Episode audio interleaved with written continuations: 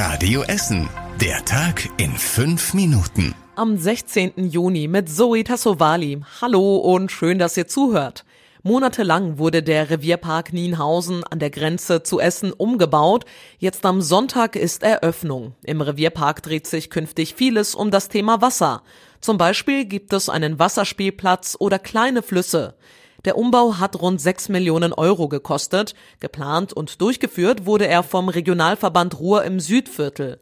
Größere Probleme gab es bei den Umbauarbeiten nicht, sagt Lea Kauling. Das Einzige, was uns natürlich auch noch mal ein bisschen erschwert hat, war Corona als auch die Ukraine-Krise. Das haben wir natürlich gemerkt, alleine was Materialpreise anging. Trotzdem sind wir einfach froh, dass wir es dann doch so schnell und glimpflich geschafft haben. Parallel zur Eröffnung am Sonntag gibt es auch ein Parkfest. Was euch dort erwartet, lest ihr auf radioessen.de.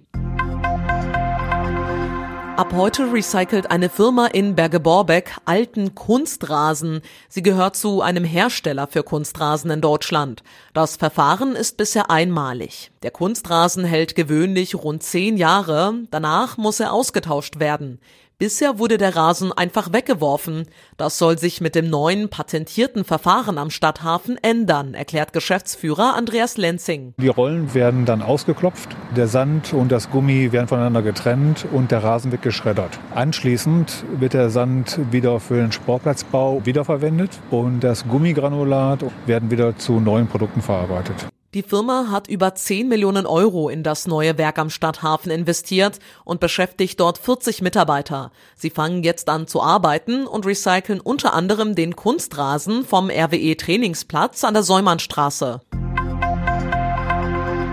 Apropos Recycling. Insgesamt acht Essener Schulen haben vier Wochen lang Elektroschrott gesammelt. Das war Teil eines Wettbewerbs. Es ging vor allem darum, Wertstoffe aus alten Geräten zurückzugewinnen, wie Faxgeräte, Föhne oder alte Bildschirme. Insgesamt haben die Schulen rund 9000 Elektroschrottteile gesammelt. Für Umweltdezernentin Simone Raskop sind die Kinder Vorbilder. Ja, es ist Motivation auch für unser Abfallwirtschaftskonzept, dass Kinder bereit sind, so viel zu sammeln in so kurzer Zeit. Und wenn das die Strategie dann mal für die Gesamtstadt würde, dann hätten wir natürlich ein tolles Abfallvermeidungskonzept für Elektroschrott im Sinne von Recycling oder Reparieren statt Neukauf. Den meisten Elektroschrott hat übrigens die Ardei-Schule in Stadtwald gesammelt. Sie bekommt 1000 Euro und einen Eisgutschein für alle. Auf Platz zwei landete die Gustav Heinemann Grundschule in Schonnebeck.